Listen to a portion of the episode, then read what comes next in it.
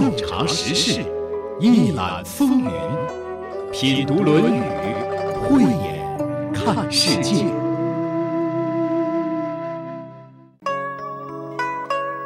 你还记得这些故事吗？晏子使楚，南橘北枳，二桃杀三士，挂羊头卖狗肉。这些故事当中有一个共同的主人公晏婴。晏婴，春秋时期大名鼎鼎的齐国人。他个子不高，其貌不扬，身居相位，留下了许许多多令人耳熟能详的故事。司马迁非常欣赏他，说：“假如晏子还活着，我就是为他执鞭驾马，也是心向往之。”孔子也非常赞赏他，说：“晏子做了那么多救助百姓的事而不自夸，用高尚的德行辅佐了三代国君而不自认有功，晏子真是个君子啊！”在今天我们要解读的下面的章句中，晏婴就是一位主人公。在这句话中，孔子再次对他表达了由衷的赞赏。晏子到底好在哪里呢？在他身上有什么特质是值得我们学习与借鉴的呢？欢迎您收听本期节目，这里是山东经济广播财富 Radio 品读《论语》，我是主持人溪水。子曰：“晏平仲善人交，久而敬之。”晏平仲就是晏婴，字仲，谥号平，习惯上称平仲。晏子，孔子夸奖晏子，晏平仲这个人很善于与人交往，交往久了，别人更加尊敬他。这句话有两个重点。一个是善于与人交往，一个是时间长了更加尊敬他。因为善于与人交往，所以时间越长，别人就越尊敬他。前面是原因，后面是结果，两者相比较，还是原因更重要，值得好好研究。那么，在与人交往的过程中，晏子都是怎样做的呢？下面我们就从晏子流传甚广的故事谈起。首先，我们来复习一下晏子使楚的故事。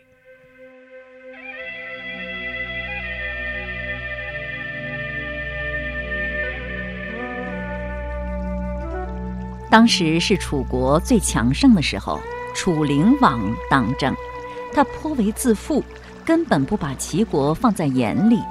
晏子出使楚国的时候，楚灵王就和大臣们商量，要好好的羞辱他一番。当晏婴的车驾来到楚国都城门前的时候，城门立刻关了起来。等晏婴下了车，城门旁边的小门却打开了。我们大王知道你要来，特意为你新开了个门。这是狗洞吧？出使狗国，才要从狗洞进去，而我出使的可是楚国呀！卫兵听到这番话，立刻向楚灵王报告。楚灵王失望地说：“我本来想愚弄他，没想到反被他给愚弄了。不得已，只好命人打开城门迎接晏婴入城。晏子到了楚国，楚王摆酒宴招待。”喝得正畅快的时候，两个官吏押着一个人来到了楚王跟前。楚王说：“他犯了什么罪啊？是哪里人呢？”回大王：“他犯了盗窃罪，是齐国人。齐国人怎么干出这种事啊？我们楚国可没有这样的人。”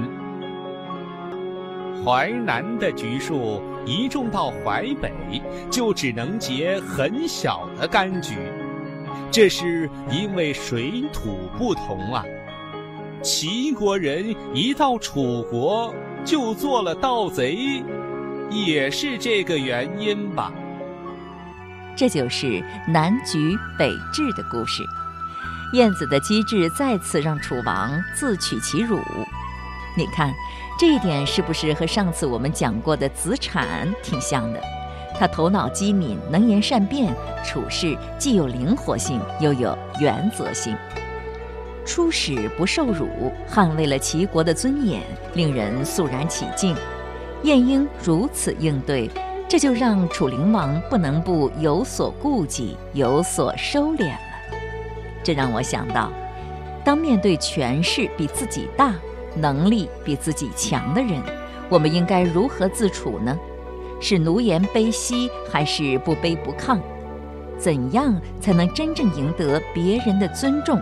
而让他人不敢肆意妄为呢？我们可以从燕子的所作所为当中得到借鉴。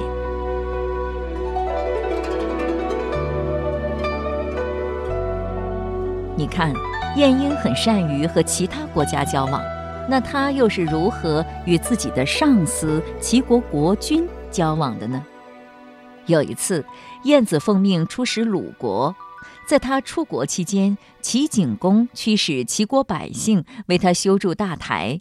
到了寒冬季节，工程还没有完成，那些受冻挨饿的人哪里来的都有，大家都盼望着燕子快点回来为他们说话。燕子终于回来了，把出使的事禀告完毕之后，景公想留下他饮酒取乐。燕子说：“谢谢您赐座给我，我想先为您唱一首歌。”燕子唱道：“平民百姓说，冰冷河水浇我头，怎奈何？上天硬是拆散我的家，怎奈何？”唱完之后，燕子感慨万分，满脸泪水。景公赶快说：“先生为何伤心到这个地步？是不是为了大台工程啊？我马上就下令停工。”燕子连连再拜。一言不发，径直向大台走去。他手里拿着鞭子，专打那些不努力干活的，嘴里还不停地说着：“连我这个微不足道的人都有房屋可以避风避雨之用，而国君让你们为他修筑大台，你们却不快快地为他修好，这是为什么？”结果大家都骂燕子：“你这是助纣为虐啊！”燕子累了，打道回府。还没到家，君王的命令就到了工地，大台马上停止施工，百姓们各自回家团聚。民工一听此令，齐声欢呼，如同遇到大赦一般。你说，这时候百姓们是感激谁呢？当然感恩齐景公了。其实，晏子之所以这样做，是故意把圣明的声誉让给君王。把恶名留给自己。齐景公知道了这件事儿之后，十分感动，从此对晏子更加尊重有加。说到这里，会不会有人认为这是晏子在拍马屁呢？是不是拍马屁，得看这个人一贯的言行。晏子规劝国君的事迹，非常详细的记载在《晏子春秋》里。好好读一读，就可以知道晏子是不是拍马屁了。孔子听说了这件事儿，非常感慨。他说：“古代善于做臣子的人，都会把好名声留给国君，自己承担各种罪过。在朝廷之上，会大胆地提出国君不对的地方；朝廷之外，则会高声赞誉国君的恩德。”这样做，即使侍奉的是昏君，也能使他坐在朝廷上接受诸侯的朝拜。而这样的大臣又从不自我夸耀，能承担这种道义的只有晏子啊！你看，晏婴是不是特别不简单？谁能做到晏子这份儿上啊？我觉得吧，毕竟人无完人，每个人难免都会有犯错的时候。如何巧妙地让别人从尴尬的境地当中走出来，确实是一门高超的学问。作为一名大臣，晏子善于与国君打交道，无论是外国的还是本国的，他坚持原则，有礼有节，令人尊敬。下面我们再来看一看他是怎样和普通人打交道的。燕子从来不滥交朋友，他的朋友大都有情有义，甚至有人甘愿为他付出生命。北郭骚就是其中之一。北郭骚是齐国的名士，为人很孝顺，靠结寿网、编蒲苇、织麻鞋来奉养他的母亲，但仍然不足以维持生活。于是他到燕子门上求见燕子，说。我私下里非常悦服您的道义，希望能够得到一点粮食奉养母亲。燕子对他也是久闻其名，觉得他人品很好，于是热情地接待了他，送给他粮食和金钱。北郭骚谢绝了金钱，只收下了粮食。两人从此成为了好朋友。不久，燕子因为被齐景公猜忌，只得流亡他国。路过北郭骚家的时候，特意进去告别，讲述了事情的经过。北郭骚只说了这么一句：“请好自为之吧。”言毕送客。燕子上了车，长叹一声说：“我逃亡国外，难道不正应该吗？我也太不了解君子了。他们两个人可以算是惺惺相惜的知己呀。”正当燕子患难的时候，对方却如此的冷漠，这让燕子也感到很困惑，估计心里应该是很不是滋味的。燕子走后，北郭骚召来他的朋友，说：“我岳父燕子的道义，曾经向他求得粮食奉养母亲。我听说，奉养过自己父母的人，自己就要承担他的危难。”如今燕子受到猜忌，我将用自己的死为他洗清冤污。北郭子穿戴好衣冠，让他的朋友拿着宝剑，捧着竹匣跟随在后，走到国君朝廷门前，找到负责通禀的官吏说：“晏子是名闻天下的贤人，他如果离开齐国，必定遭受侵犯。与其看到国家必定遭受侵犯，不如先死。”我愿把头托付给您，来为晏子洗清冤污。然后又对他的朋友说：“把我的头盛在竹匣中，捧去托付给那个官吏。”说罢，退下几步，自刎而死。他的朋友于是捧了盛的头的竹匣，托付给了那个官吏，然后对旁观的人说：“北郭子为国难而死，我将为北郭子而死。”说罢，又退下几步，自刎而死。事情很快传到了齐景公的耳朵里，他大为震惊，就赶快乘着一车，亲自去追赶燕子。终于在国家边境赶上了燕子，燕子只好回来了。他听说了北郭子用死来替自己洗清冤屈的事，感慨地说：“我逃亡国外，难道不正应该吗？”北郭骚之死，说明我越发的不了解君子了。你看，燕子交的朋友，彼此是如此的肝胆相照。记得有人曾经说过，要想了解这个人，看看他交的朋友就知道了。由此也可以看出，燕子有识人之眼，知人之明。不会轻易交上不值得尊重的人。《论语讲要》在对这一章的注解中有这么一段，我觉得说的特别好，在这里和大家分享一下：交际之间，其人时有可敬，而我不知敬，则失人；其人本无可敬，而我误敬之，则失己。失人失己，必宜后悔。故。必由浅见深，由疏见亲，为时既久，逐渐真知，然后用吾之境，自可免失人失己之患。此其所以为善也。这句话的意思是说，在人和人之间的交往中，如果这个人实在有可敬之处，而自己不知道尊敬对方，这叫失人，就错过了这个人，很可惜。如果这个人本来没有什么值得尊敬的地方，自己却对他过于恭敬了，这也是自己的失误。不管是失人还是失己，都会让人后悔。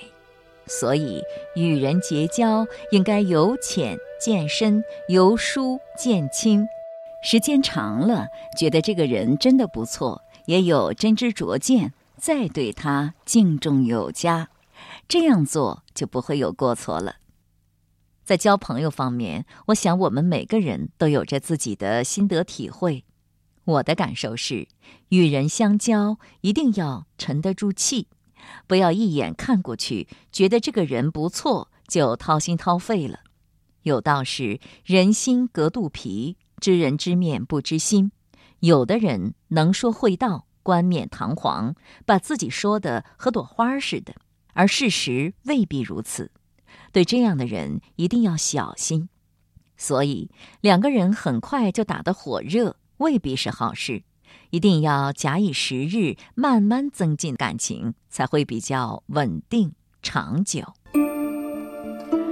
不知道通过这一章的学习，您从中感受到的与人交往的艺术是什么呢？晏平仲与外国首脑交往，它体现出的是气节；与本国首脑交往，体现出的是忠诚；与朋友交往，我感受到了他的识人之明。其实说到底，晏平仲之所以善与人交，并非有什么高明的技巧。而是因为他有高度的修养，令人尊敬的品格，所以人们才会久而敬之。由此可见，不管做事也好，交友也罢，包括夫妻相处、处理家事，最根本的还是要修身。只有这样，才能交到真正的朋友，赢得他人的尊重。最后。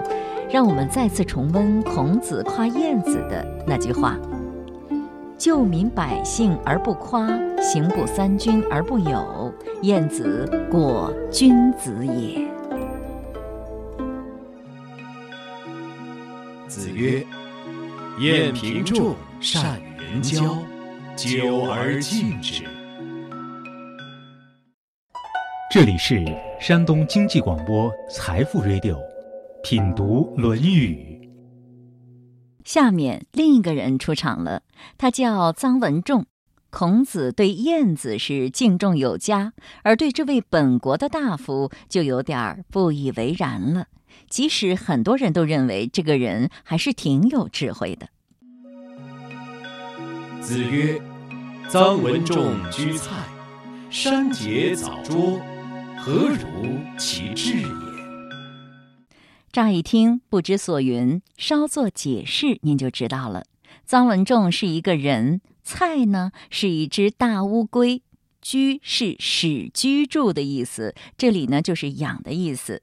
臧文仲居蔡，就是臧文仲这个人养了一只大乌龟。养乌龟也值得一说吗？往下听您就知道了。山节藻拙，节就是房子的斗拱，山节。就是把斗拱雕成山形的，桌是房梁上的短柱，藻桌就是在桌上会以水草花纹。天子的宗庙就是这样装饰的。你看，臧文仲养的乌龟就是住在这样的房子里，雕梁画栋，甚至达到了天子的标准。何如其智也？孔子认为，这能算是有智慧吗？字面上就是这意思。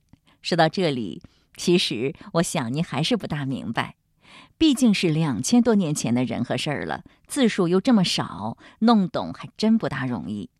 那怎么才能整明白呢？得了解了解人物和背景。臧文仲不就是养了一只乌龟吗？怎么了？那可和我们现在许多人把乌龟当宠物养不一样。你看人家能给乌龟单独配一个雕梁画栋的房子，都和天子一个级别了，你行吗？当然，重点不在这儿。古人为什么养乌龟呢？因为他们迷信，国家碰到有大事需要决策的时候，就要用占卜的方法。传说乌龟有灵气，所以要用龟甲来占卜。朝廷的卜官用炭火烧烤龟甲，根据龟壳的裂纹来为帝王卜卦，预知国事、战事、天气、灾难等。这占卜用的龟不能随便用，很有讲究。相传在南方楚国的蔡地出产一种龟，特别有名，有一尺二寸长，又大又灵验，称为大菜神龟。菜指的就是这种大乌龟，平常要把它藏在龟室，有专门的龟人负责掌管。臧文仲居蔡，就是指臧文仲养的这种大菜神龟。臧文仲从祖上到他这三代都是鲁国的掌柜大夫，就是替国家掌管这种大龟的，这没有什么问题。问题就出在了后面的山节藻桌上。养龟的地方过于华美了，可谓是豪华奢侈，而且有僭越之嫌。由此，我们可以推断，大龟是用来占卜请神的。他用天子宗庙的规格来装饰这个龟室，恐怕是为了讨好神明，想沾点福气。从他的所作所为来看。他在占卜上的用心是很重的，可谓是非常的认可和笃信。孔子对这种做法的看法是：何如其智也？这哪里算得上智慧呢？在当时人们的心目中，臧文仲还是一个有智慧的人的。从历史记载来看，他也确实是一位优秀的国家领导干部。臧氏是鲁国的贵族，世袭司寇，掌管着刑狱纠察，相当于后世的刑部尚书。臧文仲侍奉过鲁庄公、鲁闵公、鲁僖公、鲁文公四个国君，辅政四十多年，是历史上少有的四朝元老。他登上鲁国政治舞台的时候，正是齐桓公开始称霸诸侯的时候。齐鲁两国相邻，但是力量对比悬殊。他受命于危乱之时，负责交际斡旋的重任，在这个过程中，充分显示了他的军事外交才能，使得鲁国得以保全。历史记载，臧文仲虽然身居要职，但是能够从善如流，不耻下问。赏罚分明，而且从不居功自傲，思想比较开明进步，对鲁国的发展起过积极的作用。因此，当时人们都认为臧文仲非常智慧。但从养龟这个角度来看，孔子认为臧文仲不智，因为他做的有些过了。朋友们，你觉得臧文仲是智还是不智呢？在我们今天的生活当中，也有很多人对外在的、神秘的、不可知的力量非常笃信，看重算命、打卦、风水，期待通过这些来给自己带来好运。我们听说过很多人很重视在办公室、家里布局风水，或者随身携带护身符，以此祈求升官发财。甚至有的还由单位买单，聘请风水先生做道场改风水的；有的甚至动迁祖坟来保佑他们官运亨通。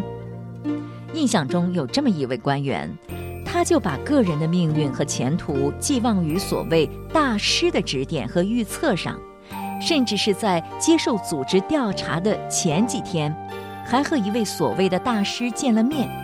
这位大师信誓旦旦地告诉他：“有惊无险，没有任何问题。”离开后，大师还发来信息说：“确实没有问题，不是为了安慰你才这么说的。”但大师显然没能保佑他。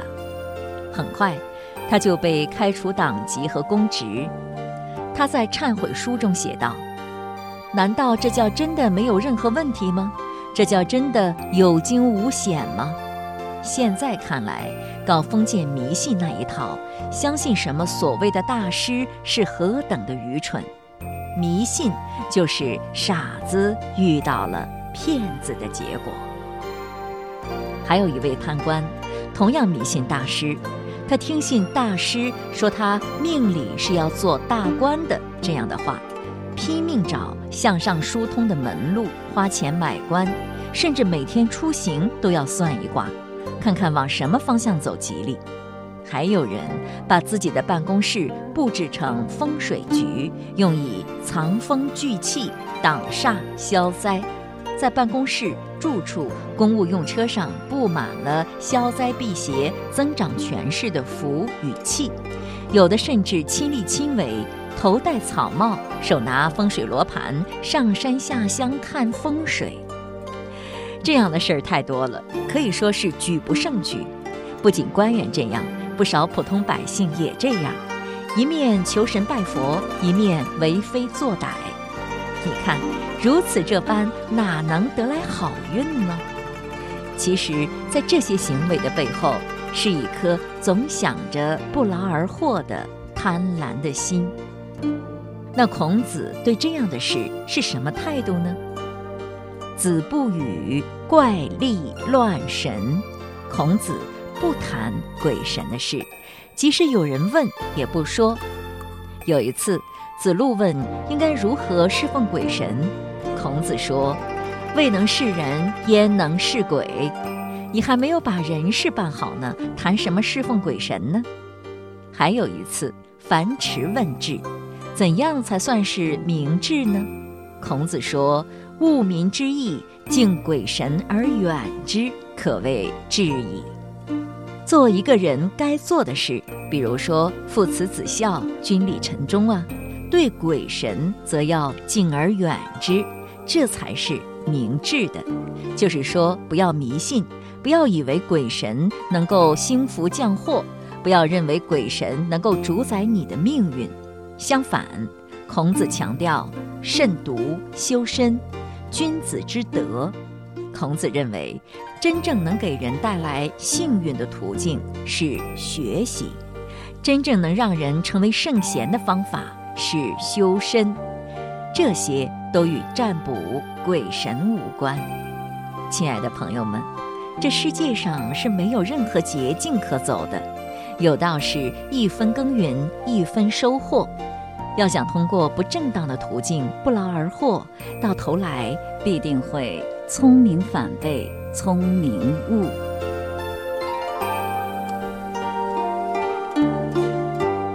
今天的节目就是这样了。节目撰稿主持溪水，品读《论语》节目首播每周日二十一点三十分，重播每周六二十一点三十分。品读《论语》已上传齐鲁网、闪电新闻客户端、蜻蜓 FM，欢迎查找收听。